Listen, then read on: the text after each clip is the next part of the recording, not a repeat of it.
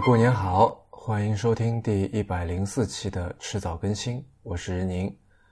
那今年是大年初四啊，不知道你有没有搞点什么封建迷信的活动呢？因为传说今天呢是十二月二十四那天去天界述职的这个各各路神仙去述职完毕啊，重回人间的日子。那所以呢，我们这些俗人就要去迎接喽。嗯，但我们都知道嘛，说是述职，其实哪用得了那么多天呢？这明显就是个年假嘛。那我们的春节假期还没有完，还可以再休息两三天。啊，各路神仙们倒是要从今天开始就又要上班了。嗯，神仙有年假，你有春节假，我们的节目更新倒是一直都没有闲着哈。啊，不过今天没有什么别的事情，咱们可以多聊一会儿。各位好，我是这期节目第一次录音，录完之后过了好几天的任宁，啊，那之所以会在这里突然蹦出来呢，是因为这期节目我打算在形式上面做一个新的尝试啊，啊，就是类似电影的导演评述版那样，啊，我接下去会一边听自己已经录完的这期节目，但我已经也忘得差不多了，啊，一边呢像现在这样蹦出来做一些补充说明，或者就是想到什么说什么吧。那如果你不喜欢这个形式，想要简单一些、流畅一些的体验，那么这期节目我们还准备了一个没有评书轨的版本啊。如果你比较偏好这个那个版本的话，可以通过邮箱来找到我们。那会把那个没有评书轨的版本的音频文件通过邮箱发给你。前段时间我在看一本小书，啊，书名很有趣，叫《如何给狮子剥皮》，副标题叫做《来自大英图书馆的古老建议》。A Treasury of Outmoded Advice，作者是英国的克莱尔·科克斯塔基。啊，那这本书的作者呢，就跑到大英博大英图书馆的这个档案室里面，翻出那些早就已经被人遗忘掉的这些文本啊，比方说中世纪的手稿啊，呃，维多利亚时代的这个工具书啊，啊，还有很多二十世纪早期的那些自助指南啊，教你做什么事情的。啊，还有一堆乱七八糟的什么食谱啊、百科全书啊、报刊杂志啊。然后呢，他发现里面有许多非常好玩的内容，啊，有点像是现在你去逛知乎啊，啊，比方说我随便念几个标题好了，啊，准备到非洲内陆旅行一年，该如何准备行李？如何用蜗牛预测未来？淑女在上流社会应该如何注意言行举止？呃，如何拒绝求婚？如何把大象腿制作成实用的物品？如何拔罐？如何捕捉和保存鳗鱼？啊，以及标题里面的如何给狮子剥皮？这些有点滑稽可笑的小文章，都是来自不同的书啊，都是当时的人非常认真的写下来，希望能够给别人答疑解惑啊，带去真正的帮助的。但是时间流逝，让语境都不一样了。现在我们再来看这些历史上的这些细枝末节，也许能够远远的呃去感受到当时是英国社会关注的问题，他们的快乐和焦虑，以及通过例如像在盎格鲁印度如何管家这样的啊教普通人怎么样在南亚殖民地过日子的文章，去拉近我们跟历史叙事的距离。那今天也是要跟大家来聊一聊，说三本书都是关于历史、关于故事的。嗯，今天要聊的第一本书，它的作者叶兆言，也许你不是太熟悉，但是他的爷爷的名字你一定听说过。他的爷爷就是曾经当过我们国家教育部副部长啊，人民教育出版社社长和总编，终身致力于出版和语文教育的这个作家和教育家叶绍钧，后来就改名叫叶圣陶。那么叶圣陶说过，如果有人问我的职业，我会说我的第一职业是编辑。那这本书的作者叶兆言也走过他爷爷的路啊，他也曾经是一名编辑，啊，而且他的父亲也曾经当过编辑，那这祖孙三代都是干过编辑的，啊，这个一门忠烈了，祖传的手艺啊。那么在那编辑之后呢，叶兆言选择自己当作者写作，也写过不少的这个作品，主要是以小说、散文为主。嗯，他在文学方面的才华，说实话并不算是那种。这个令人过目难忘、很惊艳的那种天才水准啊，有一点不温不火。那哈佛大学的王德威教授就评论过，说比起跟他年纪差不多的那些同代作家，比方说像莫言啊、王安忆啊、苏童啊这些人，那叶兆言其实算不算出挑啊？有就欠缺一些特色吧，没有那种头角峥嵘的感觉啊。但是叶兆言的这个作品啊，从言情写到侦探，从怀旧写到新潮，可见他的兴趣十分的宽广。那我们今天要介绍的第一本书呢，不是他的小说。而是一本他以兴趣驱动的一本一本小书啊，叫做《陈年旧事》。嗯，这本书跟叶兆言之前写过的一本叫做《陈旧人物》的书很像，都是用一些散文小品来介绍一些这个民国人物啊，从文化、政治到军事领域的都有，那很适合我们假期里面随手翻翻来看。而且呢，当中写到的有些人物啊，因为家庭的原因，叶兆言跟他们的距离呢比一般人要近。比方说，这里面有一篇写的是开明书店的创办人张锡琛。民国时期的出版业，呃，很奇怪，靠这个排名比较靠前的老板啊，几乎都是浙江人，而且呢，都有过商务印书馆的背景啊。那商务印书馆就有点像是一个一个黄埔军校了。比方说，商务印书馆的创始人张元济是浙江这个嘉兴海盐人，啊，中华书局的这个陆费奎是嘉兴桐乡人，而张锡琛呢，跟这个世界书局的沈志芳一样，都是浙江绍兴人，啊，是我的老乡。那么虽然都是绍兴人，但是沈志芳的世界书局跟张锡琛的这个开明书店很不一样，啊，世界书局专门出那种畅销书啊。用现在的话来说，叫追求流量啊，所以他们都搞那些，呃，鸳鸯蝴蝶派啊，什么黑幕啊、阴谋论啊这些东西啊，用来给大家茶余饭后来消遣。但是呢，开明书店的编辑都是那种文人学者型的，啊，非常认真，嗯，都是那种有点有点清高、充满使命感，啊，希望用出版来做点实事的人，嗯，而且他们当中有许多人都当过中学老师，比方说像夏勉尊。啊，就在老家是这个绍兴上虞的白马湖畔的春晖中学教过书，啊，翻译过那本非常有名的《爱的教育》，啊，我们应该在教材里面都读过。嗯，哪怕不是全职的员工，比方说像我们都非常熟悉的丰子恺，他跟夏美尊曾经是在春晖中学的同事，啊，跟开明书店的关系也非常的亲密啊，不一般。那么他帮开明书店设计过电徽，也做过很多书的这个插图啊、封面啊、装帧上面的设计。那这样的一群人，很自然的就出了很多跟教育有关的书和刊物了。那比方说《中学生杂志》啊，嗯，还有前些年流行的民国热的时候，呃，火过一阵子的这个《开明国语读本》，也就是他们出的。那当然了，在开明书店的这个编辑团队里面，还包括扮演了非常重要的角色的叶圣陶。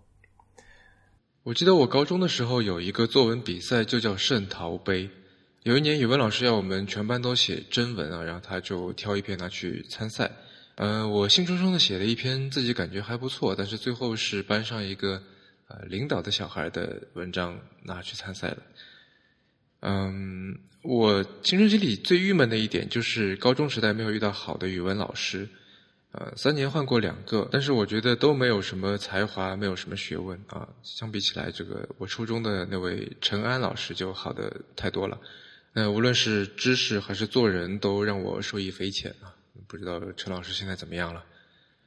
等进了高中，我记得高一还是高二的时候吧，我甚至有过这种，就是宁可跟自己的语文老师说作业没写，然后故意把写的作文去交给别的班上的，呃，我很喜欢的语文老师那里去的这样的经历。嗯，听到叶圣陶，我就突然想起我自己的这些陈年旧事了。嗯，我前段时间买了一本旧书。是一九四六年开明书店创业二十周年的时候出版的文集，在一九八五年的这个再版啊。嗯，一般我们讲创业维艰啊，好不容易干了二十年，上了轨道，掌握了一些资源，那还不是要好好庆祝一番，对吧？开个派对啊，或者什么年终庆典啊之类的东西，啊，找些这个媒体、社会名流来炒一炒啊，背背书。哎，开明书店就不是，这本书里面收了九篇文章。都是当年开明书店比较熟悉的作者，都是重量级的人物，但是这些文章呢，几乎跟庆祝没有什么关系，啊，我来念一下标题你就明白了。这九篇分别是吕书香的《从主语宾语的分别谈国语句子的分析》，郭绍瑜的《论中国文学中的音节问题》，蒲江清的《花蕊夫人公词考证》，郭沫若的《考功绩的年代与国别》，钱钟书的《中国诗与中国画》，王力的《新训古学》，尤国恩的《论陌上桑》，顾颉刚的《新魏仿古日记》，以及简伯赞的《台湾番族考》。而这本书的编辑呢，就是叶圣陶。嗯，这样的事情放在今天，你可能会觉得这是一个所谓的情怀驱动的团队，啊，内容的质量呢固然是坚守住了，但是会不会有点嗯不太够接地气啊？啊，说白了就是会不会挣不到钱呢？有这样的担忧。哎，这其实你就多虑了，教育行业也可以非常赚钱的啊，不论是在现在还是在以前都是一样。那刚才不是说了开明国语课本嘛？其实开明书店还有另外一套英语教材，叫开明英语读本。这套书的编者呢，就是鼎鼎大名的林语堂。嗯，其实出这套书的方案啊，当年本来不是给开明书店，是给另外一家去出的。但是呢，这个另外一家嫌林语堂的要价太高，那么开明书店的老板张锡琛咬咬牙啊，在书店一共就四五千大洋的这个资金的情况下面呢，给林语堂开每个月三百大洋的稿费，出了这本书。后来结果果然证明张锡琛非常有生意眼光啊，绍兴人嘛。那么，在当时学习英文的这个流行热潮下面啊，这本开明英语读本作为中学教材大卖特卖。当时啊，花几千大洋就可以买一座四合院了。而林语堂呢，靠这本书，就光靠这本书，就收了几十万大洋的版税。那开明书店当然也就是大赚了一笔了。嗯，其实还有另外一位靠编写英语教材发大财的人啊，叫做周悦然，他也是浙江人，也在商务印书馆工作过。嗯，他很喜欢藏书啊，他的藏书楼叫做严严斋啊，在上海的闸北。那为什么叫严严斋呢？因为他的藏书里面这小说和词话比较多，然后说和词都是言字旁嘛，所以加起来就变成叫严严斋了。嗯，很可惜的是，在一二八事变当中，严严斋被战火毁掉了啊。他原来的那个汗牛充栋的那些精品藏书啊，啊，当中很多有这个中国的宋版书、明版书啊，还有一些西洋的那种什么。绝版的珍贵的出版物，到最后幸存的只剩下一本英文词典。嗯，然后顺口一提的是，周悦然不仅喜欢藏书，而且特别喜欢收藏银书。啊，我第一次看到他的名字是在陈子善给叶灵凤的那本性学文章专栏结集的叫《书淫艳异录》的这个序言当中。啊，那陈子善说上海有这么一号人物叫周悦然啊，原来。那么他这个满屋子银书，天下闻名啊，他是这么出现的。周悦然的故事，这本陈年旧事里面也有，大家可以去看看。嗯，赚到了钱当然很不错了，但是呢，赚到钱也就容易成为出头鸟。啊，在一九五零年，那么在大陆的开明书店实行了这个公私合营，啊，然后一九五三年呢，他跟青年出版社合并，改组成为叫做青年啊中国青年出版社，从上海迁去了北京。那么自此以后呢，就没有开明书店了。而开明书店的创始人张锡生呢，兜兜转转，最后去了当年的竞争对手中华书局去当副总编辑。啊，所以我手头的这本1985年的开明书店创业二十年纪念文集呢，是这个中华书局出版的。那这当中有这样的这个渊源啊。嗯，1957年张明诚被打成了右派，然后文革当中他又遭到了迫害和攻击。啊，于是呢，在冤屈、在愤恨当中，啊，在一九六九年，他去世了。那么叶兆言和张锡琛虽然没有直接的接触，但是呢，他是这样来描述身边人对张锡琛的记忆的：我父亲二十世纪八十年代写纪念文章，说张锡琛被错划为右派。时隔三十年，重读这些文字，不由一阵悲凉。家父也属于错划之列，对这两个字有切肤之痛。张锡琛一家被错划的还有二弟、五弟、长子、次子及次媳，这几个人都跟出版有关系，都是这方面的行家。父亲说他们成为右派，原因很简单，就是太内行，太懂出版。那年头，内行常会忘了自己是谁，有意无意就犯了大忌。张家与我们家关系非同寻常。张太太是我伯父和伯母的大媒人，说笑时也曾把父亲与张家的小女儿配为一对。小孩子对这种事照例很难为情，因为是玩笑话，害得父亲都不好意思与张家小女儿一起玩。张太太喜欢打麻将，有时也拉着我奶奶做搭子。父亲说，小时候最不愿意奶奶打麻将，张太太怕他捣蛋，总是买好吃的东西哄他。晚年的张锡生住在北京，存款冻结，日子很清贫。我伯母不时会送点东西，有一次买了只鸭子过去，还有其他的副食品，没想到竟然害得他闹了好多天肚子，很长时间没吃油腻的东西，肠胃消化不了。父亲说起这个，忍不住叹气。张锡琛虽然是开明的老板，确实也有过钱阔过，但是为人一向低调，从不铺张浪费。用土话说，是非常做人家。晚年穷困成这样，也想不到。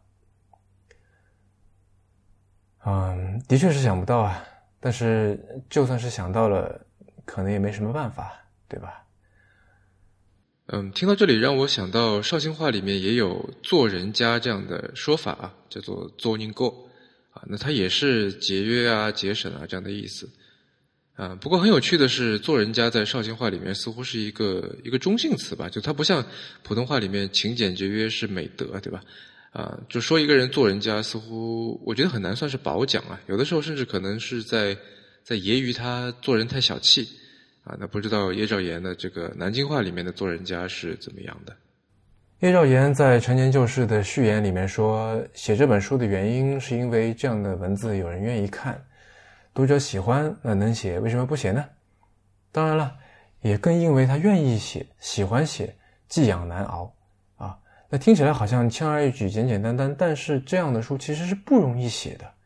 因为如果要读者愿意看、喜欢看，那就必须要去写那些已经很有名的人。而我们对于历史上那些名人跟这些人所处的时代呢，多半已经有了一定的这个固定的认知。那所以在大方向确定的这个前提下面，要写要写出新意，好像就只能往小处着眼，一件小事啊，一封信啊，一样小东西啊之类的东西啊，抓住一个点，然后放大放大，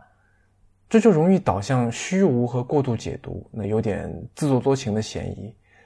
啊，这也是一些喜欢写怀旧类型的这个短文章的作家，比方说董桥，就常常被人诟病的一点，啊，觉得他虽然文字很漂亮很浓丽。但是格局太小，眼界有点不够宽，啊，来来回回都只是那些东西，啊，而且他加入了许多自己想象的成分，看似在写别人呢，其实有点像把那个人物当成是一个人偶、一个木偶，啊，摆弄着来说他自己想说的东西。这一点，在这本《陈年旧事》里面，我觉得是很好的规避了。听到这里，让我想到，呃，我们经常会听人说嘛，或者自己也会这么觉得，就是一切历史都是主观的当代史，呃，什么历史就是一个任人化妆的小姑娘，对吧？但是与此同时，我们又会觉得，历史既然是就关于已经发生的，呃，无可更改的事情，那么它天然就应该是一个一个客观的存在。嗯，这两种角度都没有错了，因为历史除了要去记录已经发生的过去的事情。呃，另外一个同等重要的方面，或者可能是更加重要的方面，就是去理解这件事情的意义。嗯，事情是客观的，你可以去争论，可以去考据，但是意义就不一样了。啊，比方说网上有一种搞笑视频叫“鬼畜”啊，那喜欢看书的朋友可能第一反应是想到松本清张的那个小说啊，后来还改编成电影，但“鬼畜”视频跟那个小说一点关系也没有。呃，“鬼畜”视频的一大特点呢，就是大量的重复的画面、重复的声音。而通过大量的重复呢，其实你可以消解掉某一个某一个场景的意义啊，啊，比方说你拍一个人打哈欠，那放在连贯的视频里面，他就是困了，对吧？那就完全不搞笑。但如果说把他嘴巴张大的那个一秒钟来回的放个十遍，这个动作本身的意义就被消解掉了，而无意义呢，就会让人觉得很傻啊，很荒谬可笑。哪怕是再严肃的内容，就哪怕是新闻联播吧。你要是经过大量的重复，把一个画面重复很多次以后，也会变得莫名其妙的好笑。那这就是一个记录客观事实跟表达主观意义两个层面分离的一个例子了。但是随之而来的一个问题就是，对历史上面某一个个人，我们一方面无法回避掉已经存在了的啊对他的那种集体认知，另一方面呢，也很难回避这些集体认知对我们自身个人认识的影响。嗯，怎么样既能够尊重客观的材料和事实，又能够在非常短的篇幅里面有自己的东西在里面？啊，这里面的这个度这个平衡是很难把握的。那叶兆言的这本书当然也这个面临着类似的情况了，但是我觉得他把握的还算不错啊。比方说，像这本书里面有一篇讲胡适，嗯，写胡适的生平传记、思想脉络这些书籍文章，天知道有多少种。那他要怎么写呢？我们看他从自己小时候开始写，写小时候因为搞不清楚这个人叫胡适还是叫胡适之，对吧？因为我们知道胡适字适之嘛，对吧？所以他搞不清楚，不喜欢他。然后呢，后来又因为胡适跟鲁迅打过笔仗嘛，那是他喜欢鲁迅，所以就不喜欢鲁这个胡适啊。然后呢，后来又觉得说胡适没有什么特别了不得的文学作品啊，只有一些剧作和几首诗，也都马马虎虎，觉得他有点浪得虚名，所以更加不喜欢他了。那后来叶兆言在南京大学读研究生的时候呢，为了赚稿费赚点钱啊，就是给中学生写专栏啊，也写过胡适。然后他在《陈年旧事》里面这样回忆：说起来也荒唐，用的是父亲的笔名，老气横秋，大谈过去，害得一些中学老师都以为我是从旧社会过来的人。记得也曾写过胡适，专谈他年轻时如何荒唐，游手好闲，吃花酒，喝醉了居然打警察。终于有一天觉悟了，明白这样是不对的，应该感到羞耻，于是发奋读书。很快考上了庚子赔款第二期官费生，到美国留学，从此走上正道，前途无量。那这就完全是把胡适当成是一个励志人生的一个鸡汤故事了，啊！但是呢，接下来进入到他的这个打引号的这个细肉部分啊，那随着他自己的这个年龄啊、阅历的积累，以及他对胡适的研究的深入，那比方说他研究过胡适的博士学位的这问题啊，然后他发现。胡适对于自己的包装非常的不看重啊，这个胡适自己的日记里面这个提到过罗素，当时的这个大学大哲学家罗素对于这个他的一个评论啊，还挺高的一个评价。那但是胡适呢，从来没有对外面说过啊，以及胡适对于自己的这个博士学位非常的淡薄，那大概是他这个名誉博士学位拿的太多了哈，啊因为他有一段时间在做驻美国的中国大使嘛，然后这个美国人。呃，很看重他，那么给了他一堆的这个名誉学、名誉博士学位啊。然后最后他下了一个结论，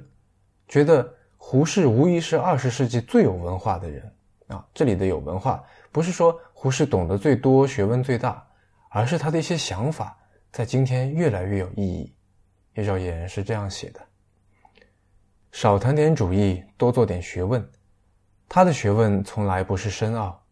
提倡自由，抬到了至高无上的地位。同时，他又说，容忍比自由更为重要，因为只有容忍异己，才可能会有真正的自由。自由和容忍让胡适变得博大。他投身政治，涉足官场，都不成功。在过去，我一直觉得这是污点，现在终于明白，敢把自由和容忍带进政治和官场，虽败犹荣，是政治和官场对不起他。我最近总有种世界好小的感觉啊！认识的新朋友之间总是有一点联系啊，连书都是这样。比方说我在之前讲到的我那本这个开明书店创业二十周年纪念文集啊，其实是社科院张振良先生的旧藏。而张先生呢，晚年有一位高足，就是我今天想聊的第二本书的作者李林。那我在第五十一期的迟早更新《如何享受现代生活》里面呢，曾经提到过李林的《丧家狗》，引用了他关于子路曾皙冉有公西华试作的这个解释。那我今天想聊的呢，是他的另外一本书《中国方术续考》啊。那文标题里面既然是续考啊，那么自然呢也有正考。这两本《中国方术正考》和《中国方术续考》啊，是李林的代表作。也是第一本有人这个系统的去总结中国方术，啊，主要是早期的啊汉朝和汉朝汉朝以前的方术的这样的一本书。嗯，这两本书说实话不是太好读啊，那尤其对于我这样的这个门外汉来说呢，其实读的还还挺艰难的。如果你像我一样没有专业的背景，但是你也想尝试了解，那么我有一个建议，就是你先去读续考，再读正考，啊，这样相对来说会容易一些。啊，因为这两本书在概念上面呢，这个有重叠，而且对于外行来说，续考里面的这个文章会稍微比较容易理解一点，啊，你读完续考呢，我相信会对你读正考会有帮助的。嗯，在决定来聊这本书之前，其实我反复犹豫过。那之所以最后还是选了它呢，除了这本书的质量和它本身就非常值得推荐之外，还因为它让我想到了诗人奥登写的一篇散文，叫做《诗人与城市》。嗯，奥登在文章里面就说，我们现在的这个世界观有四个方面，让目前以艺术为职业这件事情变得更比过去要更加的困难了。当中第一个，他就说是我们已经丧失了对世界的永恒性的信仰。嗯，怎么说呢？他说，如果一个人面前有一些几乎永恒不变的东西啊，比方说像这个宇宙啊、山脉啊、天空啊、海洋啊、太阳、月亮、星星等等这些东西，这些永恒的东西去跟他作为一个人类的短暂的生命去形成对照，如果失去了这种对照，那么这个人也许就不可能成为伟大的艺术家。而现在的技术发展已经让我们心中有了一幅新的关于自然的图景了。啊，我们知道眼前的这个自然是一个一个过程，对吧？你看到的一切，呃，既不是它过去的样子，也不会是它未来的样子。那当一个艺术家没有一个持久的参考系的时候，就很难让他去相信他能够创造出持久的东西。啊，因为他更容易放弃对完美的追求啊，觉得这只是在浪费时间啊，他们会更加愿意满足于这个速写或者说即兴的那种创作。奥登这篇文章写在几十年前了，但它让我想到了我们这个有史以来变化最快的时代。那现在我们当然是更加愿意满足于速度，愿意满足于速写，愿意满足于即兴创作，愿意满足于那些呃短的碎片化的东西。在中国方术考研究的这个上古时期，呃，天地宇宙对于中国人而言还是一个巨大的谜团。看这本书里的文章，让我感受到一种一种永恒的幼稚吧，或者说幼稚的永恒。嗯，这点在别的书里面都很难找到。好，那么所以呢，今天我打算先聊一聊《中国方术续考》这本书啊，跟你聊一聊。那么话说在前头啊，这本文集因为李林追求的是系统化的铺陈和介绍。所以呢，很难去归纳出一个观点啊，而且呢，书里面有趣的内容和考据非常的多，非常丰富，嗯，而且多半篇幅都比较长，啊，如果要说的清楚呢，就要去交代这个语境，那你如果要这个用比较短的时间呢来总结，就会损失掉质量，嗯，所以我想来想去呢，就不如在这期节目里面，先用书里的一小部分内容来谈一个。这本书要谈的问题的背后，那个更加基础的问题，那就是宗教。那么首先让我们绕开去一点啊，从一个词说起，哪一个词呢？我们今天要宣传文化自信，讲到中国文化，常常会提到一个词，就是天人合一。好像我们常常有种感觉，呃，西方文化呢就是太物质啊，讲技术太理性，但是中国文化呢就是和谐美满的、包容的。那么这个词有的时候会被各地的这个风景旅游区用来宣传自己，啊，说我们这里的风景很好啊，你来了以后呢，就有一种融入大自然的感觉，天人合一了，啊，这就是我们中华民族的子孙去寄情于山水的啊这么一种传统的境界。嗯，在山清水秀或者戈壁沙漠或者任何风景绝佳的地方，我们的确会有这种感到自我渺小。啊，感到几乎要融化到永恒的自然里面去的这种感觉，这种感动。但是，如果我们仔细的想一想，文明在本质上是反自然的。如果跟自然亲近就叫天人合一啊，寄情于山水，那那些逐水草而居的这些游牧民族，甚至说原始人，那恐怕是最天人合一的了，对吧？那些文人画山水画、山水诗，恰恰是给那些住在城里的人看的，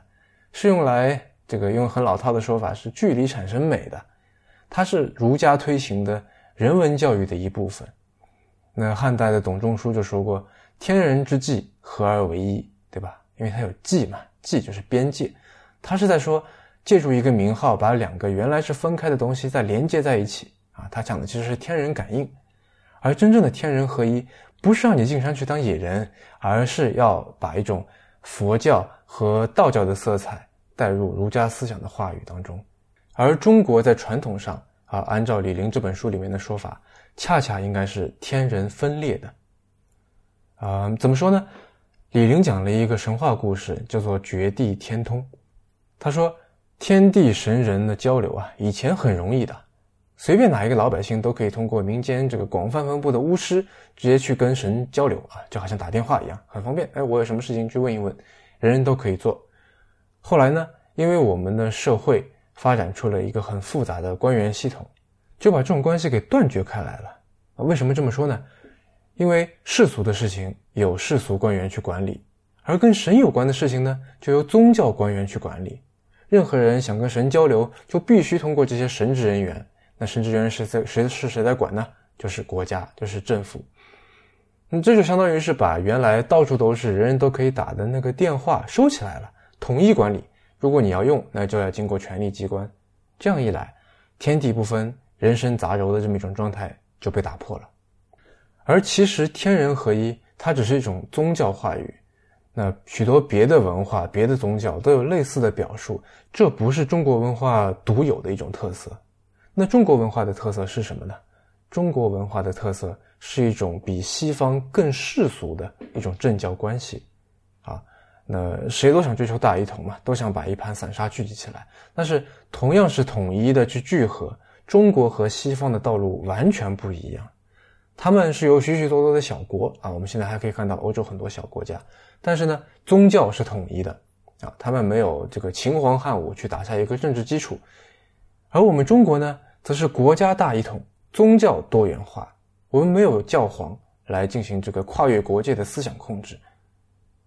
为什么会这样啊？有一种解释呢，是说西方国家因为行政效率不足，所以呢就要靠宗教来统一。啊，所以呢，如果非要说的话，他们反而是更加天人合一的，而中国呢，很早就发展出了非常高效的行政管理系统，所以就不必要非要追求一个大一统的宗教体系，那这也就带来了中国宗教的特色。那你要问了，什么是中国宗教的特色呢？哎，李陵是这样写的：西方的启蒙跟中世纪是拧着来，反传统的初衷是人文主义。文艺复兴在其前，复远古，失异教，认祖归宗，往希腊靠，我比较欣赏。宗教改革晚一点，折中新旧，调和人文与宗教，在他们是顺理成章，我也十分理解。但中国的情况不一样，我们别邯郸学步，光讲新教伦理那一套。中国的启蒙背景是什么？一，贵族传统早就没有，教会统治也不存在。世俗政治是现成，用不着政教分离。二，中国的知识精英本来就很人文，非常缺乏宗教感。科学来了，不但拥抱，还用科学反宗教。三，中国的宗教市场主要是在民间，它自古就是多元化。上面的婆婆是国家，不是宗教。甭管什么教，只要不反国家，都允许；反国家都不允许。宗教迫害宗教也不行。利玛窦刚到中国，就碰到和尚砸教堂，告官，和尚马上挨板子，这些也很符合现代标准。四，中国只取经不传教，没有异教观念，外来和尚会念经，很受礼遇，即使排斥外来文化，比如近代受外国欺负后的过激反应，也不是出于宗教目的。好，那让我们继续追问下去，这样的情况又是怎么来的呢？呃，其实我感觉我在这里提出了一个太大的问题啊，但是说实话，要在二十分钟左右的时间里面讲清楚方术以及一本关于方术的书，我觉得实在是非常的困难啊！而且因为方术很大嘛，所以它几乎可以被看成是上古中国人理解这个社会并且与之交流的方式的一个总和啊。那不仅仅是宗教了，方术几乎可以说，嗯，某种程度上是中华文明的基底吧。所以说，如果大家允许我赖皮的话，那么宣称“方术”二字可以笼统回答上面这个问题，啊，其实也算不得太错。嗯，我们过去说起中国的传统宗教啊，主要是讲这个道教和佛教了啊，也就是跟这个罗马的基督教运动差不多，同时公元一世纪左右啊，也就是我们中国汉朝的时候，中国本土产生和这个外面传进来的两大宗教。那么我们要问了啊，在这之前，中国是一个什么情况？难道是一片真空，什么都没有吗？在这之前，中国有没有宗教呢？如果有的话，那又是什么呢？李陵的看法是：当然有，因为如果没有的话，中国就成了怪物了。成了脱离世界文明发展轨道的一个例外啊。那虽然罗素说过，呃，中国是一切规则的例外，那这句话我觉得很夸张啊。大家不要以为只有西方的教才叫宗教，或者说只有道教、佛教才是宗教，其他的教都不是宗教。那比方说中国人供奉的这个天地君亲师啊，拜天地、拜皇上、拜祖宗、拜老师，那这是不是宗教？明末的时候，利玛窦他们那群这个传教士到中国来，他们就争论这个问题啊，因为中国人对于天地鬼神的态度是敬而远之，对吧？我们说敬鬼神而远之嘛，而且是越来越远啊，我拜你，但是不亲近你。那除掉拜天地、拜皇上，就是在崇拜国家；拜祖先呢，就是在崇拜伦常；拜老师就崇拜知识。这让利马窦觉得，哎，你这群人在搞什么？这非常不宗教嘛！啊，后来他们就一直在争论，一直在吵，一直是搞到吵到了这个天主教的罗马教廷。那当然，对于什么是宗教，或者说宗教的定义，现在的学界还是有不同的标准的。那当中最宽泛的一种，是法国的汉学家提出来的，说。哪里有香炉，哪里就有宗教。好，那既然现在大家都说它是宗教，那么它究竟是个什么教呢？这个问题就非常复杂了，因为它不像是西方的宗教，或者说像我们的这个道教、佛教这样有一个非常明确的界限，它是很模糊的，它是一个由各种文化、各种大教小教混合起来的一种大杂烩。嗯，一直到现在，中国的宗教还是一由政治来控制的那么一种混合宗教。不但一个国家可以有好几个宗教，而且一个人也可以同时信好几个宗教，啊，更何况在古代了，那教与教的这个界限比现在更加模糊，这个问题就更加普遍。而面对这样一个混乱的情况，在这本《中国方术考》里面，李陵就是想迎难而上，去勾勒出一个中国秦汉。啊，和更加早期的一个宗教的形象，而它的这个切入点呢，就像书名里面提到的，就是方术。方术究竟是什么？李陵的解释说呢，它可以分成术数和方剂两部分。术数啊，第一个术是数学的术，第二个术是这个魔术的术。它可以分成几类啊？第一类是占卜啊，就是天文历算啊，占星术啊。呃，包括说我们这个在博物馆里面可以看到的，就是，呃，我们用这个火去烧、去烤动物的肩胛骨和乌龟的那个腹甲，然后去看它的裂纹，然后来做一些判断，啊，来做一些解答这种占卜，以及相术，啊，就是除了这个人的面相、手相各种相，还有像住宅啊、器物啊、啊武器啊，也都有各自的相啊，可以去判断吉凶，还有呢。就是厌和辞壤，啊，讨厌的厌，弹劾的和，祠堂的祠，这个壤呢，就是土壤的壤，换成士字旁，啊，什么意思呢？厌就是镇压，和就是驱逐，我们是弹劾嘛，对吧？然后辞壤就是用仪式去求神告祖，去攘除凶祟。好，那么第二个方剂呢，啊，方向的方，技巧的技，就包括医药和服食。也就是去研究吃一些东西可以延去病延年，还或者说不老成仙啊。那么第二类呢，就是行气导引和房中，也就是去研究呼吸吐纳，研究这个呃俯身取氧，研究做体操，对吧？以及这个男女交接的方式，有点像我们现在的这个性学。第三类呢，就是祝由啊，祝福的祝，理由的由，也就是用符咒啊、符水啊去给人治病。那它跟燕和磁场其实有一点像，也是要去这个去除邪魅。但是祝由呢，相当于是一种这个远古时代、早古时代的一种心理治疗，是以治病为主的。但是呢，这个燕和磁场的范围就比它广得多了。而这些东西呢，就是在道教和佛教之前的中国古代知识体系的基础。啊，我们可以看到方术涉及的主要是两大问题啊，一个是宇宙，一个是生命。我们都非常熟悉初唐的陈子昂啊的那首《登幽州台歌》，对吧？前不见古人，后不见来者，念天地之悠悠，独怆然而涕下。那他所怆然而涕下的这个问题，就是方术所关心要去解决的那个问题。这里就是之前说到的方术的范围之大。啊，那虽然李陵归纳了上面那些门类啊，但其实按照我看这两本书里面所包含的内容，用现在流行的话来说。就说方术是一种生活方式，也未尝不可。好，那让我们说回开头提到的宗教问题。那既然方术的覆盖面这么广，我们能不能就在方术和中国早期的宗教之间划一个等号呢？啊，也不能这么说，因为李陵是用方术作为一个切入点，而不是说方术就是宗教。因为要说宗教，除了方术之外呢，还有一个非常重要的东西，就是礼仪。但是礼仪和方术其实是分不开的，因为礼仪的一大块就是祭祀，而祭祀呢。如果你刚才耐着性子听了我刚才那堆啰啰嗦嗦的这个解释，它显然是跟方术有非常大的关系的，啊，不只是古代，哪怕到了现代也是这样。我前段时间读了上海历史博物馆的薛礼勇写的《丧葬习俗》那本书，里面提到的很多近现代的这个祭祀仪式，其实都有着非常浓重的方术的色彩。那说到这里，你可能会有两个问题：第一，这个方术。怎么听起来神神叨叨的，跟巫术很像啊？第二，方术关心的问题，怎么跟我们现在熟悉的这个现代科学所关心的问题很像呢？没错，方术的确跟巫术有重叠的地方，但是巫术啊，那种呃祈雨啊、除灾啊、去病啊、降神那些东西，那类事情，主要是在术数和方剂的最后一类啊，也就是验和磁壤和祝由，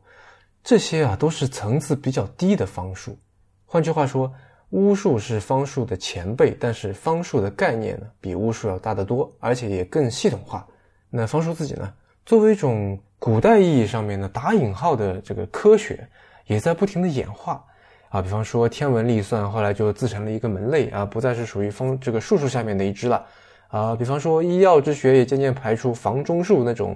呃，就我们觉得不登大雅之堂的东西，他把他们扔给道教，扔给其他的这些民间宗教，最后呢。大家一起消解融合进了明朝中叶以后传到中国的这个西洋科学里面，所以你看，科学取代方术，方术取代巫术，都是后来者居上，但是他们互相之间都有着千丝万缕的联系，所以从某种角度来说，他们都有一丝这个打引号的这个文脉相连，而且他们跟宗教一样，都是一种人类对于宇宙和自身的叙事。我们为什么是我们？我们出了问题了，应该怎么办啊？我们有烦恼，应该怎么办？我们应该如何去面对那些啊模糊的未来和同样模糊的过去？嗯，就像以色列作家尤瓦尔·赫拉利那本《未来简史》的标题那样，这是一个从智人到神人的思想过程。在这个过程当中，就像乔布斯所说的，一方面我们会在一个又一个的点之间去建立联系，而另一方面。最强大的人就是说故事的人。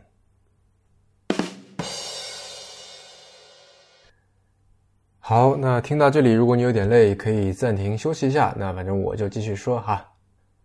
刚才谈的两本书呢，一本呢是关于一个个的个人，一本呢则是关于一个国家、一个民族的。而接下来要聊的这个第三本书呢，则是把这个范围进一步的放大，是关于一个。跨国家、跨民族的地区的，那就是东亚。这本书的标题叫做《礼和天下》，作者呢是复旦大学的陈康令，他的副标题是《传统东亚秩序的长稳定》。嗯，你如果熟悉迟早更新啊，就会知道我们经常会东拉西扯哈。明明是说一个东西呢，却故意去聊另外一个东西啊，去谈论另外一样东西，去建立一个言说的语境。那么，同样的，在这期节目说这本书之前，我想先谈谈二零一八年出的另外一本很受欢迎的书，那就是宋念生的《发现东亚》。什么叫发现东亚呢？呃，难道是他是想说哥像哥伦布发现美洲那样去发现新大陆吗？当然不是的，东亚早就已经有了非常灿烂的文明，也早就已经进入了这个世界的体系。啊，那他是想说东亚一体化吗？也不是的。这个事情日本人早就已经做过了。那我们知道他们以前打过大东亚战争啊，一直在这个捣鼓大东亚共荣圈，对吧？那抗日神剧里面经常会提到的。而且像藤间生大他们那群历史学者，早就提出过东亚世界论啊，不仅去研究东亚地区历史上面的这些朝贡啊、册封啊等等这些官方的政治关系啊，同时也去强调这个，比方说像贸易这种非官方的经济文化上面的联系。而宋念生的这本《发现东亚》呢，它是从历史的角度去探讨东亚和现代的关系，去重新审视东亚。啊，换句话说，它是来探讨我们现在观念当中的东亚是怎么来的。嗯，听到这里想补充一个点哈，呃，东亚现代化这个概念其实本身说不上有多新啊，其实早在费正清或者傅高义的那个时代，他们就已经在从这样的角度去研究了。呃，甚至在更早一点的时候啊，社会学的这个一代宗师马克思韦伯啊，在他那本非常有名的《儒教和道教》里面就在讨论过中国为什么没有出现西方那样的资本主义了。而在他的这个语境下面呢，理性资本主义基本上就约等于现代化吧，就是现代化的代名词。嗯，我们以前在中学学习历史的时候，常常是把中日韩的历史分开来叙述嘛，那这就强化了其实是晚近几十上百年才刚刚形成的啊，从历史上来看，就刚刚形成的这个民族国家的边界，容易把东亚看成是一个一个孤立单元的拼贴，会忽视掉历史上面的。那种人口、物质、制度、思想、文化各种各样的这些跨界流动，而且我们常常会把中国、日本、朝鲜或者韩国这些国家当成是一种一种概念，然后呢，嗯，去做一些有点本质主义的解读啊。所谓的本质主义，就是说你假定在外部文明的这个主动的冲击之前啊，你这个地方存在着一种呃固定不变的一种本土传统。嗯，我相信你经常能够看到一些论调啊。是在向内去寻求中国或者说东亚的所谓的本质啊，或者核心或者说精髓的所在，然后呢，通过这些理论去找到一套这个独立于西方的文化，比方说汉字啊、儒家呀，呃，或者说被中国本土化的这个佛教啊等等等等。可是我们知道，文化是一刻不停的在变化的，对吧？所谓的在动态当中在发展嘛，它总是在内外互动当中在吐故纳新。我们今天认为的很多传统啊，我们觉得是本来就有的，但其实有很多是非常晚的时候才被发现，甚至是被发明出来的。嗯，比方说近几年我们对子弟规啊、汉服这些的热捧，然后还有一些文化上面的特征是，是有些人参照西方去刻意塑造出来的。嗯，比方说像在聊上一本书的时候提到的这个西方的这个天人割裂啊，啊，比方说像艺术上面的这个。啊，西洋画写实，中国画写意啊之类的东西，这种逻辑其实是欧洲中心主义的，跟殖民主义的现代性是一致的。它并不一定是历史的真实。这种本质主义的西方和本土，其实就像是殖民主义和民族主义的关系一样，它看似是对立的，其实是一体两面，谁离了谁都不行。嗯，把近代东亚的历史看成是东方对来自西方的影响或者冲击做成做出回应的这么一个历史，其实是经典社会学里面非常流行的一个二分法，就是传统现代这么一个二分法。嗯，我们可以回过头去看看那个当时现代化理论成为成为显学的那个时代，也就是差不多在上世纪五六十年代吧。在那个时候，在全世界现代化理论都进入了一个被热捧的那么一个鼎盛阶段。啊，我们都在历史书上学过，在中国一九五四年的这个第一届全国人大就明确提出了这个四个现代化嘛，啊，工业、农业、国防和科技四个现代化。啊，那在西方呢，呃，尤其是在西方的知识界或者政治界，这样的这个现代化理论之所以流行，还有一个意识形态上面的原因，啊，是因为这种说法可以在马克思的暴力革命之外呢，在理论上为欠发达国家地区找到一个通向更好的未来的一个。呃，更和平的一个可能的途径。好，那这本《发现东亚》先暂时到这里，搁下不表。我们说回这本《礼和天下》。嗯，我们知道费孝通在《乡土中国》里面提到过一种对中国社会结构的一种解释啊，叫做差序格局。什么意思呢？就是说中国社会有一种立体的结构。啊，一方面呢，我们有这种君君臣臣父父子子的这种纵向的啊等级化的一种这种固定这么一种序；另一方面呢，我们又在横向的尺度上面，按照离自己的距离的远近来划分亲疏啊，这个所谓的这个熟人或者说亲戚，那这就是差差序格局啊。那么在《礼和天下》里面呢，陈康令就提出来，传统的东亚。尤其是在一七六零年到一八四零年这八十年地区和平期间的这个东亚的国际结构，其实跟这种中国传统的国内结构非常的类似。中国呃，和当时那时候的这些周边小国家呢，也形成了一种差序格局。而在这种差序格局当中，陈康令就提出了一个概念，叫做“天下礼”啊。那么这个天下礼呢，这个除除了这个礼貌的礼之外，他还提出了有道理的理啊，力量的力，然后还有利益的利，加起来叫做四力模型。那它写成是这个四 Li 模型了。那因为这四个字的拼音都是 Li 嘛，那为了方便起见，我就叫它这个四力模型好了。那这其中道理的理呢，代表了理智的原则，就是克己复礼、礼尚往来和施礼入行。力量的力呢，力量的力呢，说的是示威、示好和示范这么三种权力运用的方式，而利益的利，则是册封、贡赐以及和亲三种礼仪制度的组成。呃，力量和利益比较好理解了，那我来解释一下第一部分吧，也就是道理的理当中的这个克己复礼。礼尚往来和施礼入行的部分，明太祖朱元璋有过一个皇明祖训啊，那算是他给后代留下的一个关于怎么做皇帝的一个指导手册，呃，有点像我们现在公司里面的这个 SOP 啊。那么在《礼和天下》里面呢，有一段引用，我给大家来念一下：四方诸夷皆陷山隔海，僻在一隅，得其地不足以供给。得其民不足以使令，若其不自揣量，来扰我边，则彼为不祥。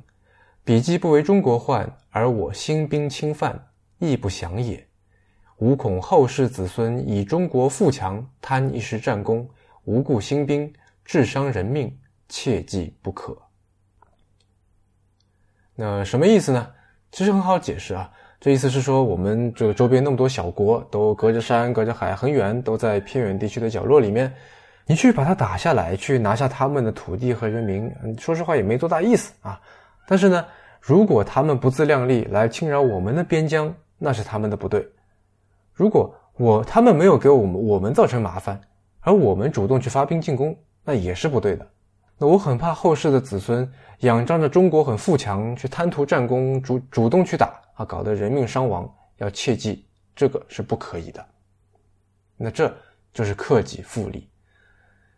嗯，克己复礼这个词其实是《论语》里面来的啊。颜渊问孔子：“什么叫做仁呢？”这个仁义道德的仁啊，因为儒家总说仁者无敌嘛。然后呢，这个子曰：“啊，克己复礼为仁。”那后来朱熹对他有过解释了啊，说认为克是克去己私啊，要摒除自己的私欲。但是你只克制自己，并不能实现仁爱啊，对不对？所以还要复礼啊，要建立这个树立规则。那一方面是克制，一方面是建设。这个克己啊，不是说我们要无欲无求，就非常佛系啊，不是这样子的。克己是说我们要一步一步脚踏实地的去成就我们的各种这个愿望、各种诉求，不能太贪啊，要追求和谐和有序。那像中国这样的大国呢，就要避免自己权力和资源的滥用。要克制，不轻易使用武力，要减少自己对于小国的威胁啊！不要让人家一天到晚担惊受怕，觉得你马上要来欺负我了。这样，为什么朱元璋要说这个话呢？因为他充分的意识到了元朝的四处扩张对维持地区秩序啊、维持和平稳定造成的这个损害，所以呢，他一方面定了一个基本国策，叫不争，也就是不去征战啊，不主动对外发动侵略战争。那另一方面呢，它也延续了传统的朝贡关系。那这也就说到了礼尚往来的部分。嗯，当然我们知道朱元璋说的是冠冕堂皇的政治话语了。那有很大因素是为了他去建立执政的合法性嘛。但我们现在事后诸葛亮的去看哈，那有名一朝的确在这方面做的还算不错。虽然明成祖朱棣对安南出过兵，占过他们地方，但是一方面实出有名，二方面没几年就是这个所谓的宣德弃交趾事件嘛。所以我觉得这也算是把祖训给什么贯彻实施的很到位了。嗯，在《发现东亚》那本书的封面的推荐人名单里面，排名第一的是兵下武志。他是一位鼎鼎大名的日本汉学家，提出过许多非常重量级的主张啊，当中就包括一个关于朝贡的见解。嗯，说起朝贡，你可能以为啊，朝贡嘛，就是那些周边小国啊，为了表忠心，所以呢。像到了现在这个时候啊，过年过节，那么给老大哥送一点自己家的好东西啊，什么农夫特产啊、金属矿物啊，啊，什么貂皮人参啊、什么珍禽异兽啊之类的东西，像最近在东京展出的这个五马图啊，那画的就是什么照叶柏啊、玉花葱啊，那都是人家送来的嘛啊。那么送东西过来聊表心意，然后大哥看到觉得嗯很开心啊，这个小弟不错，懂事，千里迢迢送东西过来，那我就博来厚往啊，回送你更多礼物拿回去啊，不要客气，不要客气，是这样的吗？不是这样子的。冰下武志就写过，当时许多国家一年是朝贡十几二十回的，你拜访送礼也不至于跑那么多趟，对吧？那时候交通又不便，你很多时你时间都花在这上面都不够，来来回回的。那冰下武志就说呢，这其实是一种变相的国际贸易啊，因为中国有很大一段时间是闭关锁国的，不准边境去互市，就是互相做生意。那要有物资交换的这个需求怎么办呢？就通过朝贡的方式。啊，但是陈康令的这个礼尚往来不仅仅指的是这种经济上面的关系，还包括各种政治和文化上面去互通有无的交往啊，啊，然后在这样的交往过程当中呢，大国要接纳小国的诉求，做出一些妥协，小国呢要努力提升自己啊，不要提出不切实际的要求，也要这个顾全大局。那在这套差序格局当中呢，有大国小国这样的关系，也有主国宾国这样的关系啊，很有趣。而这个失礼入刑啊，就更加有意思了。嗯，你肯定听过有个东西叫做国际法啊，international law，对吧？但是你有没有想过，这个国际法究竟是怎么起作用的？嗯，它是一种跨越国界甚至超越国家、凌驾在国家主权之上的法律吗？不是的，其实根本没有这么一部法律叫做国际法。它其实只是指一些根本性的原则，只是一堆东西的总称。那么这些原则呢，就构成了当代国际秩序的基础。嗯，虽然目前那些已经成文的内容啊，比方说像什么国际法原则宣言啊，是非常晚近才面世的，但是其实早在古希腊的城邦之间就已经有类似的这种守则啊规范已经出现了。而从古到今，所有的国际法所面临的一个最大的困难或者说障碍。就是司法和执法。嗯，我们国内啊，司法有这个法院、检察院，执法呢有这个公安啊，一些和别的这个行政机关。但是到了国际层面，呃，谁来做这个事情？虽然说按照这个联合国宪章这个里面的这个规定哈，我们在荷兰的海牙有国际法院嘛，但是就算有了这个国际法院，那如果有国家做了违反国际法的事情、违反守则的事情，或者说，他对国际法院的这个仲裁或者判决有不满意，他不服从，我们是很少有一个强力的手段去惩罚、去强制、去制裁他的。也就是说，国际法其实可以说是一种基于共识的一种道德体系啊，跟我们熟悉的一般的这些国内的法律、真正的法律条文相比，它的有效性是远远不如的。而在这本《礼和天下》里面，陈康令就说呢，在传统的东亚。维持秩序靠的不是国际法，而是刚才提到的天下礼。那什么是天下礼呢？嗯，它跟国际法一样，也是平衡国家利益啊，去规范约束国家行为，去指导国际关系的那么一套原则和制度。但是最重要的一个差异在于，它是起源于中央国家，也就是中国的，由中国来负责制定、推动、修正，并且。督促周边国家的遵守啊，在必要的时候呢，还会进行所谓的这个止战之战啊，也就是所谓的失礼入刑。而且有的时候你也不用真的打啊，比方说像这个明朝嘉靖年间啊，安南也就是现在的这个越南地区啊，有一个人呢大胆篡位啊，自立为帝，并且呢还侵犯到中国的土地啊，然后中国西南边境的一些土司首领也学他啊，纷纷的自立了。那么中国中央政府的做法是什么呢？以德化之。以兵威之，一方面在边境集结这个军事力量，先把中国境内的反叛力量都拿下，都搞定啊；另一方面呢，强烈谴责安南那帮篡位的人，说你这么篡位是不对的啊。但是呢，如果你肯认错，那我免你死罪。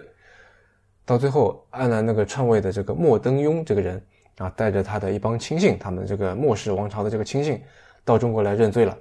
那明朝政府一看，哎，这个人认错态度很好，而且呢。你统治了这十几年啊，干的也还不错，那这事儿算是过去了。嗯，上面那段当然是极端的简化，并且加了一些演绎的历史故事啊。当时说的时候也有一点点犹豫哈，不知道这样说这个好不好。那闲话一笔了，这个篡位的这个莫登庸建立的这个莫氏王朝啊，后来受到了他推翻的那个黎氏王朝的反攻，啊，然后几乎都要被灭掉了。但是呢，由于当初莫登庸为了显示认罪的诚意嘛，啊，一方面态度很好，二方面这个送了不少的这个宝贝，而且送了不少的国土给明朝，啊，那算是什么卖国求荣了感觉。那么他还受了明朝的一个叫做安南都统史司的这么一个官位，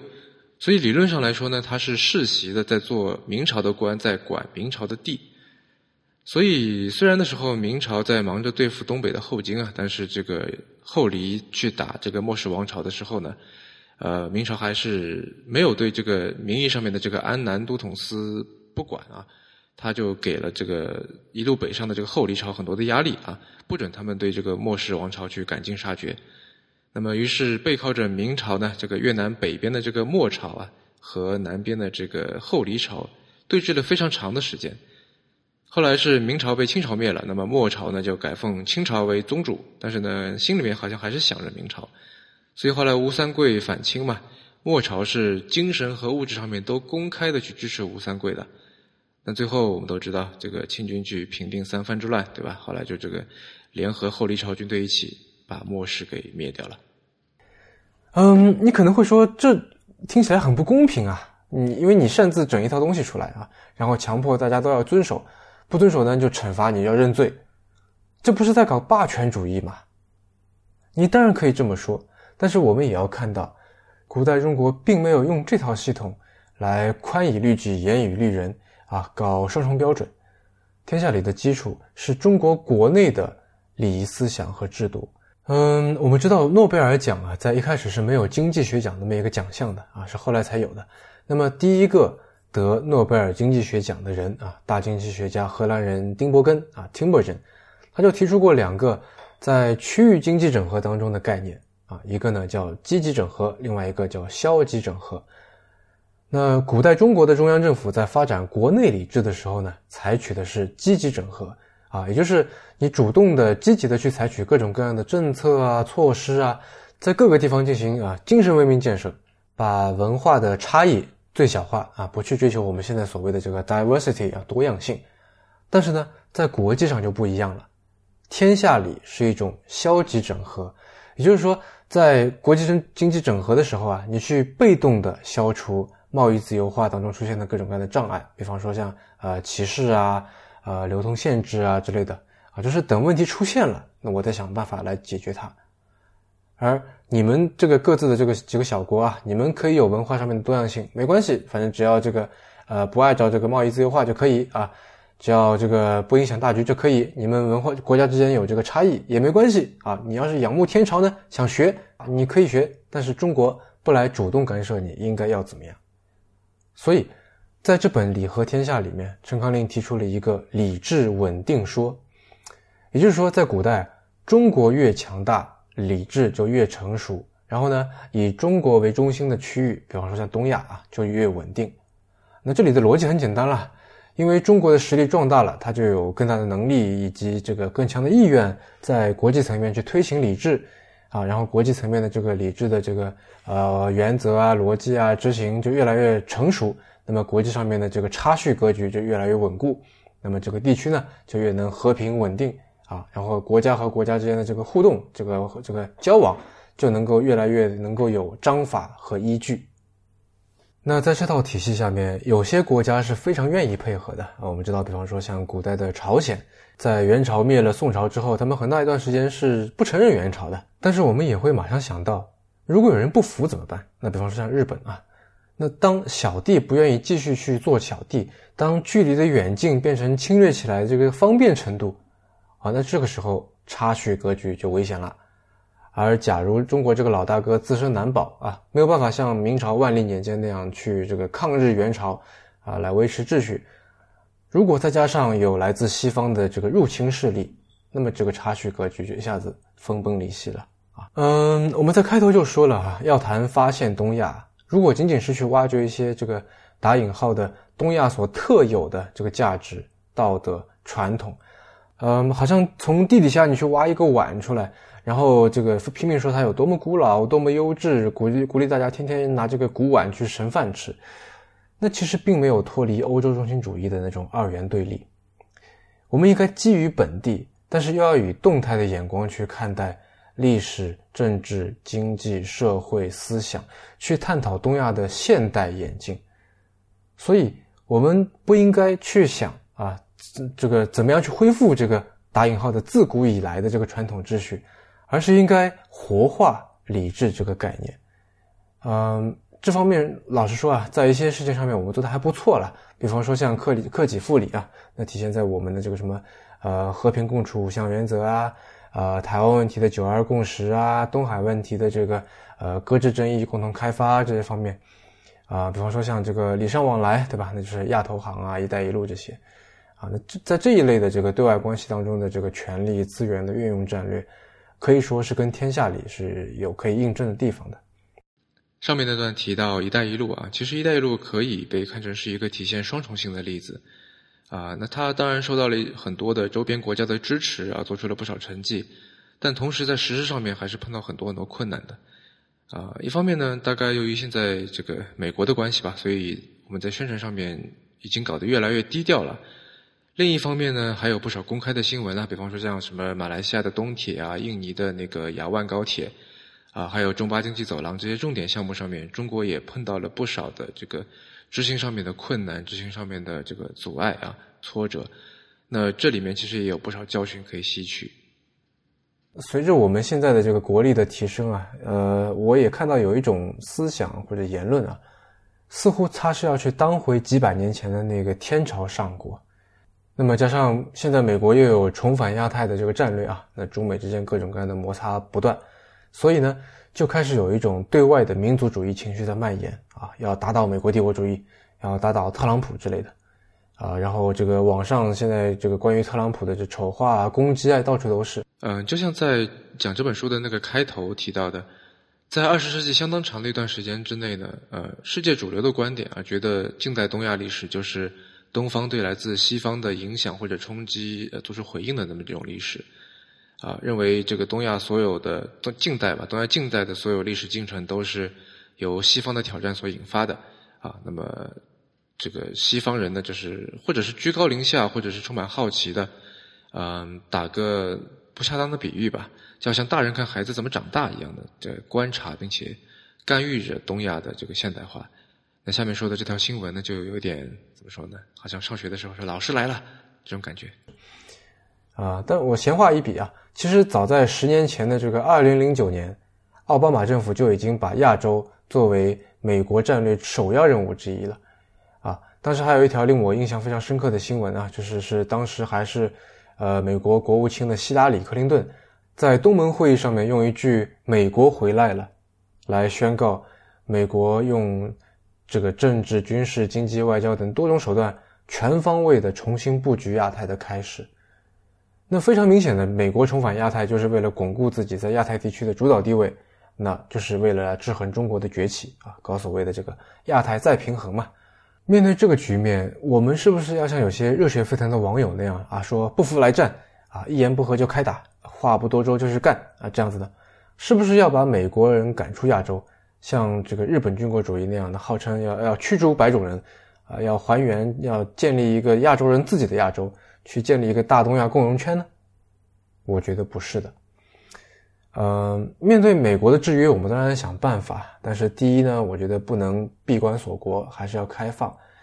第二呢，不能像李敖当年骂国民党这个“手赢台湾，意赢大陆”那样去去做这个“手赢中国，意赢亚洲”的事情。要警惕民族主义的坏的那方面。最后呢，我觉得要继续寻找一个在中国和美国。双头体系下面去协调共治的办法，啊，来看看怎么样可以建立一个长期稳定的局面，嗯，而这个办法呢，我觉得可以把中国比较擅长的理智和美国比较擅长的法治做一个结合，啊，在一个啊现代化的繁荣和平的东亚的这么一个愿景里面去找找看。好了，那今天就先聊到这里。您刚刚收听的是迟早更新的第一百零四期，这是一档探讨科技、商业、设计和生活之间混沌关系的播客节目。啊，当然我们在过年期间会变成读书节目啊，迟早过年。这也是风险基金 Once Ventures 关于热情、趣味和好奇心的音频记录。我们鼓励您与我们进行交流。我们的新浪微博 ID 是迟早更新，电子邮箱是 embrace at weareones dot com。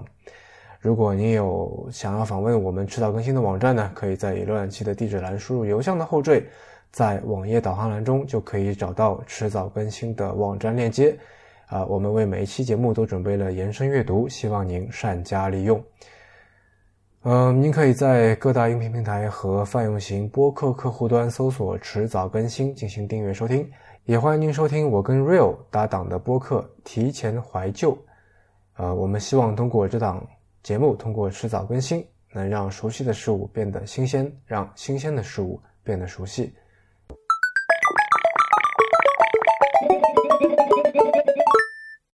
好，那在最后。基于这个 fair use 的原则呢，我放一段十年前的这个新闻录音给大家听哈，来自 VOA News。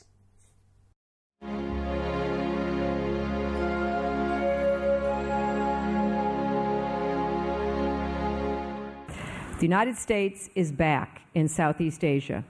U.S. Secretary of State Hillary Clinton has arrived at a key security conference with a straightforward message that the United States is ready to re engage with Asia after years of neglect.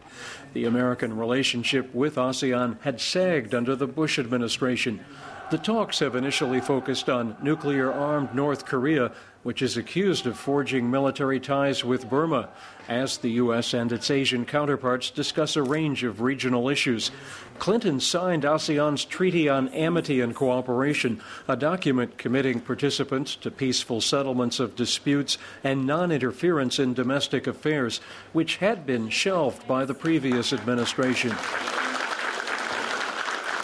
She also said the United States will name a permanent ambassador to the ASEAN Secretariat in Jakarta. I have instructed my staff to begin consultations with the ASEAN Secretariat, the Indonesian government, and the United States Congress on the steps needed to open such a mission. Evidence of the new U.S. approach, she said, is the fact that her first overseas trip in February was to Asia. President Obama and I believe that this region is vital to global progress, peace, and prosperity. And we are fully engaged with our ASEAN partners on the wide range of challenges confronting us, from regional and global security to the economic crisis to human rights and climate change. Secretary Clinton also urged Burma's ASEAN colleagues to press the Burmese leadership to open up the country's economy and political system, and said the release of jailed opposition leader Aung San Suu Kyi would bring the country quick benefits. It's so critical that she be released from this persecution that she has been under. And if she were released, uh, that would open up opportunities, at least for my country, to expand our relationship with Burma, including investments in Burma. The Obama administration began a review of U.S. Burma policy that includes a near total trade ban on that country, but it has put the re examination on hold pending the outcome of the trial of Aung San Suu Kyi, who faces a prison term for violating terms of her long-time house arrest. Clinton, on the final day of a week long Asia trip Thursday, will have an unprecedented joint meeting with foreign ministers of the lower Mekong River region, Cambodia, Laos, Vietnam, and Thailand. David Gullis, VOA News, Phuket, Thailand.